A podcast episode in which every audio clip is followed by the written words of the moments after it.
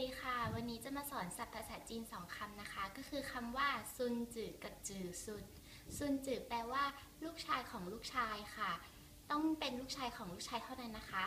แล้วก็คำต่อไปค่ะคำว่าจือซุน จือซุนแปลว่าลูกหลาน ลูกหลานในที่นี้หมายถึง ทั้งลูกทั้งหลานของอากงอาม่าไม่ว่าจะเป็นลูกหรือหลาน เราก็จะใช้คำว่าจือซุนค่ะจำได้ไหมคะ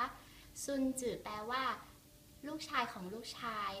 จื่อซุน แปลว่าลูกหลาน ง่ายๆ สั้นๆ แค่นี้เองค่ะจำได้ไหมคะ ถ้าหากอยากรู้ข้อมูลเพิ่มเติมก็คลิกลงไปที่คลิกลิงก์ด้านล่างเลยได้เลยนะคะ